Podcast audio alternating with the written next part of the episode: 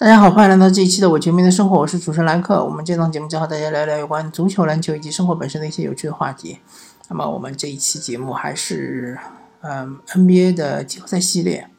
那么这期节目呢，可能是最近一段时间里面的最后一期节目，因为嗯本人有一些个人的原因啊，中间可能会停个一个星期左右。当然，呃，一个星期之后啊，还是会继续我们的节目的录制。那么这一期节目呢，呃，我们先做一个呃开场白或者是引子，啊，先向大家介绍一位非常著名的 NBA 的巨星，或者说呃可能也不算巨星吧，也是一个非常著名的 NBA 的球星，那就是波特兰开拓者的 CJ 麦克勒姆。他除了呃呃主主营业务，或者他除了他的呃主要职业是 NBA 球星之外呢，他还有一项副业，就是。一个非常出色的播客个播主，大家如果有兴趣的话，可以在苹果的 Podcast 或者是安卓的一些嗯其他的播客的订阅软件上面去搜索 CJ 麦克勒姆他的名字，你应该会搜到这么一档节目。那么 CJ 麦克勒姆这个球员呢，他其实在这个赛季表现还是不错的，虽然说在利拉德受伤那段时间，他单带队效果是不好。但是他，嗯，在季后赛中表现还是对得起他的合同的，对吧？也对得起他在球队中的地位。那么这名球员他的特点，其实，呃，简单来说，他是一位科比型的球员，或者他的模板是科比。啊，当然他的模板是科比呢，不能不代表他的能力，或者说他的进攻的手段，或者说他的防守。各方面的能力已经达到了科比的高度，那是其实是任重而道远。但是他打法是那种刺客型的打法，他是那种以攻击为主的，对吧？他是极具攻击性的这样一个球员。嗯，他现在处于职业生涯一个呃比较呃关键的时期，就是说，呃，他的打法。以现在的打法，如果定型的话，他的未来的这个成就不会太高，啊，除非他降低自己的球队中的持球的比重，啊，比如说成为一个三当家或者四当家，但是他打法又注定他需要有球在手，他需要一定的持球的比例，他不是那种完全的，呃，接球就投的这样的球员，对吧？他不是杰杰雷迪克，他不是呃伊利亚索瓦，对吧？他也不是说呃贝里内利，对吧？而且他相对来说，他的身高的劣势，不管是进攻方面还是防守方面，对他的影响还是比较大的。呃，个人观观测，个人的目测，感觉好像 CJ 麦克勒姆应该是不到一米九，啊，感觉他好像比利拉德稍微矮一点。所以在这个系列赛中，啊，开拓者不敢用 CJ 麦克勒姆去防霍勒迪，因为防一个就吃一个，防一个就吃一个，完全没有办法防，对吧？啊，CJ 麦克勒姆在现在这个职业生涯中，他可以考虑的两种转型的方向，一种就是三 D 球员。那么三 D 球员很简单，对吧？你的目标就应该是克莱汤普森，对吧？虽然克莱汤普森的身材要比你好很多，身高臂长，啊，但是你也可以呃向他这个方向发展，你可以加强你的下肢力量，加强你的上肢力量，对吧？然后呃，更专注于无球，呃，更少的打有球，但是这个东西呃比较残酷，对于一个酷爱持球的酷爱呃面框单打的这样一个球员来说，呃，确实是比较困难。还有一个转型方向就是成为一个双能后卫，对吧？因为叫 combo，呃，双能后卫的话，就要求他提高他的组织能力，对吧？还要要充分利用他的呃吸引包夹的能力，或者说呃要破坏对方的防守阵型，对吧？阅读对方的防守，啊，在适当的时候攻击对方，嗯，还要在适当的时候要传球给自己的队友，给自己这个处于更好位置的队友，对吧？那么这个就需要能提高你的这个传球的视野。然后阅读防守，还有，呃，还有就是要稳定整个球队的情绪，对吧？还有就是要嗯顾及到所有人的这种呃积极性，对吧？其实作为一个控球后卫或者核心后卫，其实不是那么简单，比你作为一个呃以攻击为主的这个得分后卫要难得多。所以呢，嗯，这方面其实连利拉德都不是做的非常好，但是 C.J. 麦克勒姆是需要提高的地方。呃，而且我个人有这么一个观点啊，我觉得开拓者可能会在未来的某一天，也许不远的未来的某一天，他会在 CJ 麦克勒姆和利拉德中间做出一一个选择。也许他不会同时留两个人在同时打太长时间，因为，嗯，他们两位就是嗯缺点太突出了，优点当然不用说啊，就是呃火力很猛，对吧？可以媲美水花兄弟，但是他们的缺点就是防守，这两位都不行，这就对于后场防守压力太大。那么既既然开拓者已经淘汰了，所以说我们这一次，呃，我们这次说 C C 西麦克勒姆应该是最后一次，啊，在这个赛季谈开拓者的情况。那么接下去我们就谈那些还活着的球队，对吧？首先，勇士拿下了马刺，这个不出人意料，四比一，声势横扫。嗯，马刺的问题就是老化，对吧？而且他们的心情锁死。嗯，就算他们有空间，好了，我们假设他们有一千万的空间，你觉得马刺还能拿到啊？受到怎样的自由队员的青睐呢？对吧？呃，自由球员，我觉得不太会青睐马刺了。因为他们已经失去了争冠的能力，同时呢，他们又是个小小市场球队，嗯，而且波波维奇下个赛季是否能回归还是个未知数，对吧？兰纳德能不能回归也是个未知数。马刺现在情况是处于呃处处于一个充满了变数的这么一个时代，这么一个时期，呃，马刺真的需要就是嗯新鲜的血液，或者说他真的需要。啊，利用好手上的首轮秀，好好的培养一些年轻人。真的，这些老将呢，就逐渐逐渐老去吧。那么，勇士接下来打鹈鹕这个系列赛，确实，嗯，没开打之前，我真不太好预测。嗯，因为勇士我们都不知道库里什么时候能复出，复出之后他的状态又怎么样，对吧？会不会因为他的付出反而拖累了球队？你要知道。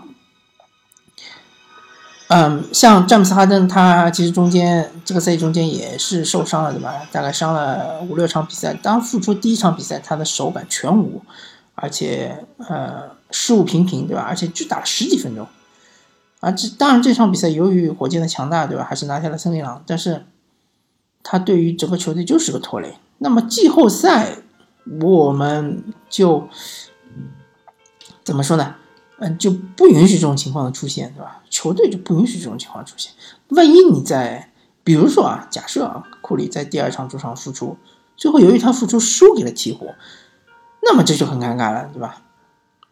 万一你第一场又没有拿下鹈鹕，那又又变成主场零比二落后，这个又又到了一个超级难翻盘的这样一个境境地了。所以说，呃，马呃那个勇士的。教练组肯定也要是考虑这个问题，对吧？而且，呃，以勇士现在的打法，其实打鹈鹕并不好打，因为鹈鹕它存在于安东尼戴维斯来防杜兰特，可以锁死杜兰特。这我不是说，嗯，信口雌黄，对吧？这个联盟中能够存在一对一单防能够锁死杜兰特的人确实很少，但是安东尼戴维斯，我相信就是这么一个。过去，比如说巅峰时期的托尼·阿伦，对吧？或者说罗布森，是可以基本上做到锁死杜兰特，对吧？锁死杜兰特，所谓锁死杜兰特，不是说不让他得分啊，是让他的效率降低，是让他的命中率达到百分之四十左右。然后不管他得多少分，对吧？他得的分越多，对球队的伤害就越大。呃，包括啊，勇士队的伊戈达拉，对吧？也可以一定程度上锁死杜兰特。其实，对勒布朗·詹姆斯，如果你全部的精力都放在防守上，你当然也可以锁死杜兰特，但是这是不现实的。所以说，我说的联盟中的这几个人是存在锁死杜兰特的这个可能性的。安东尼·戴维斯就是其中之一。当然，安东尼·戴维斯他承担了一定的进攻的压力，所以说呢，呃，鹈鹕可能不会从一开始就使用安东尼戴维斯来防杜兰特，可能还是米米罗蒂奇或者是所罗门希尔，对吧？啊，抵就稍微抵抗一下，但是关键时刻肯定是我也会用安东尼戴维斯来防。嗯，所以这个系列赛呢，就要看，呃，首先这个节奏是在哪里，对吧？其实，嗯，勇士和鹈鹕都喜欢快节奏。但是勇士的这种快节奏是喜欢攻防转换的快节奏，鹈鹕的快节奏是就喜欢这个，不管是阵地进攻还是呃转换进攻都喜欢快节奏。另外呢，就是看谁谁能来锁死霍勒迪，对吧？当然勇士队是有这个资源的，比如说伊戈达拉是有能力锁死霍勒迪的，克雷汤普森是有能力锁死霍勒迪的，对吧？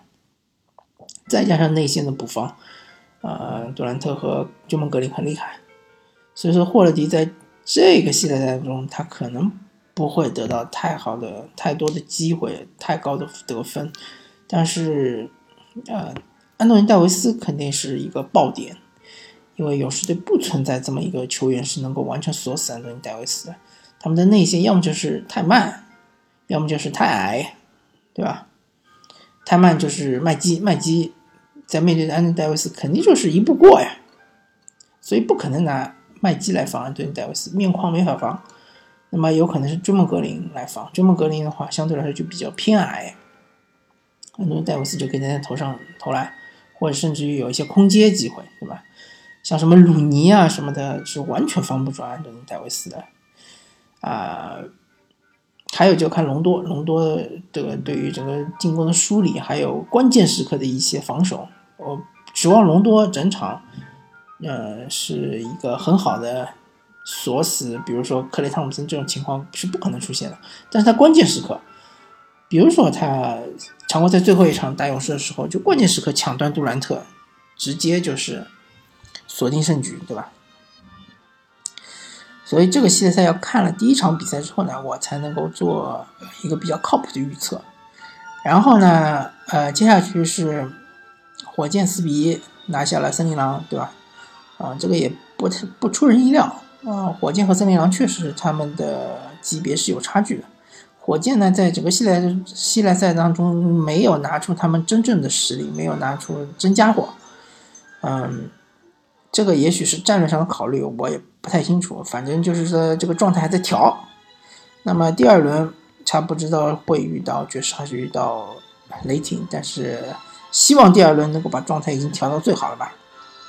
那么就是非常有意思的雷霆和爵士的这个系列赛。其实这个第五场，呃，我是因为火箭和呃火箭和森林狼还有雷霆和爵士这场比赛同时开打的。那么我其实是两边在跳着看。当我看到雷霆已经落后二十五分了，在第二节的时候，啊，第三节的时候，我觉得基本上没什么悬念了，我就切过去看火箭。等到火箭第四打到第四节的时候，发现雷霆已经扳平了。这个就比较有意思了，对吧？后来看了一下技术统计，那么就发现其实呃，一方面是戈贝尔和费尔斯受呃犯规困扰，对吧？那么不敢在内线做动作。其次就是威少爆发，嗯，威少这个球员呢是这样子的，就是说呃，他是一个容易打疯，而且是容易就是说。嗯，在顺境中是越打越好的这样的一个球球员。我所谓的顺境，就是不是说整个比赛啊，雷霆已经是啊轻松拿下或者是怎么样的顺境。我只是说，在一段时间内，威少如果能连续得分的话，对他的帮助是非常非常大的。首先，如果他中投开三分开，对手就不敢放他一步，对吧？对手就要去贴上去，贴上去就一步过，一步过的后果就是内线。造犯规，或者是，呃，被他上篮打进，那么这个时候内线就要提上，就要协防威少。这个时候呢，威少又可以和亚当斯啊做空中接力，或者是传传接到外线去投三分。保罗乔治这一场比赛又非常的准，所以一旦威少他把他的中投和三分打开的话，呃，一旦对方是根据他的这个，呃。现状来改变防守的话，这个离崩盘就已经不远了。所以说打威少一定要坚决，一定要放他中投，一定要放他三分。就算他投的准，你你还是要继续放，因为你就算让他投，比如说他投进十个三分球，对吧？三十分，再加上他的一些零星的突破或者是罚篮，他能够拿五十分，拿五十分一场比赛，他也打不死你，对吧？也打不死爵士。但是，一旦他把整个球队盘活了，是吧？再加上其他人的手感都起来了之后，那这个基本上大家看一看爵士下场就知道了。呃，当然，像威少这场比赛的这种爆发呢，我觉得不能指望他后面两场都这么爆发。如果说他能够连续三场这么爆发的话，那么其实爵士死也死的瞑目了，对吧？爵士的机会还是挺大的，毕竟现在三比二领先，后面还回到主场。希望爵士能够摆正心态吧，还是好好打，还是按照自己的原既有既有的打法来打，对吧？呃，还是要就是首先内线要把亚当斯打下去，然后呢，后面的事情就好办了。那么如果亚当斯打不下去呢，至少你要保证自己的戈贝尔不能被对方打下去，对吧？还有费沃斯也不能被对方打下去，双塔在上在场上内线拥挤了之后呢，就逼迫威少只能试他的手感。嗯，当然这场比赛雷霆是发挥的非常不错了，是非常值得赞扬的。而且，如果当时第五场比赛雷霆输了四比一被声势横扫的话，其实对于威少的这个地位，对吧？历史地位或者说他的声誉是非常大的一个伤害。嗯，那么然后说到东部，东部的话，首先第一支出出现的球队是七六人，呃，热火确实是有一个比较大的问题，确实是有一些比较大的问题。首先，他们的大中锋维特塞德。不堪重用，对吧？而且是呃队内年薪最高的球员。其次，他们的这个，我我没有看清楚到底是詹姆斯约翰逊还是泰勒约翰逊，好像下个赛季也要拿到一千九百万的合同，这个就比较尴尬了。因为确实热火队内部没有一个巨星，没有个巨星，还靠团队篮球。但团队篮球这些球员的薪金又过高。锁死了他们的这个补强的空间，而且德拉季奇应该也是快要合同到期了吧？呃，维特斯呢又没有说成为一个巨星的这样一个潜力，或者说这样一个趋势。维特斯能打关键球，对吧？我们都记得他最后一个三分球绝杀勇士的那个表现壮举，但是他。就是头脑不够清醒，而且他这个组织进攻的能力还是比较欠缺。嗯，热火其实也是迎来了一个变革的这样一个契机，是需要就是说，要么你就想办法把哈桑怀塞德给甩掉，对吧？嗯，要么你就好好的用他，对吧？好好的用，然后让他好好的训练，对吧？然后嗯。各方面提高一下，对吧？至少你你原来，比如比如说你有一手中投，你现在能不能把这个中投延长到三分线呢？我觉得是可以的。你要是下庭苦练嘛，对吧？如果说哈桑怀塞的能够投三分，我相信，呃，这这轮季后赛他不可能场均只上十分钟。他如果有奥里尼克这一手三分球，他场均最起码要上二十五分钟到三十分钟，对吧？你在外面有三分威胁的话，大地要拉出来，那么内线就全是空档，对吧？啊，所以说热火要考虑考虑，这是管理层应该考虑的问题。那么七六人确实打的是比热火好得多，不管你在呃，就是三分手感火热的比赛人中，或者是你在三分手感冰凉的比赛中，七六人都能拿下热火，这就非常不容易。但是后面他们将经历更多的考验，对吧？啊。然后就是雄鹿和凯尔特人现在正在打，嗯，我觉得凯尔特人应该是能晋级，因为毕竟拿下了天王山之战嘛，三比二领先，而且后面第七场还是在凯尔特人主场打，雄鹿貌似没有找到任何的在客场好好打球的一个方法，对吧？势头也没有，所以说即使雄鹿这一场在主场拿下，我觉得第七场也是凯尔特人拿下。嗯，其实没什么太多好说的。这两支球队就是，雄鹿就是有天赋，但是不会打球；凯尔特人就是，嗯，现在天赋都伤了，但是很会打球，对吧？就这么回事儿。那么猛龙对奇才呢？原来我是觉得还是五五开的，因为虽然说猛龙主场拿下了奇才，但是奇才还是有机会的，对吧？而且奇才在客场当时是领先猛龙几分，四分好像是在第四节还有四五分钟的时候。但是，但是，但是，但是，一个不非常不幸的消息就是啊，呃，奥布托他好像是左脚呃腿骨挫伤，那么这个伤势。感觉好像是有点重了，嗯，奥布托后面，呃，嗯，波特吧，应该是波特，波特后面可能就不一定会上了。那波特是属于奇才队非常重要的一个三 D 球员，对吧？也是新晋第三的啊，应该是新晋第二吧。嗯，队中是排行老三的这样一个球员。如果他不上的话，对于奇才的这个损失是非常非常大的。所以说我还是更看好猛龙。我觉得猛龙应该是六场能拿下奇才。那么东部还有最后一个系列赛，就是步行者对骑士。我觉得确实是和我之前的预测是不太一样。步行者还是太嫩了。虽然说步行者之前几场比赛都发挥的不错，但是他们关键时刻。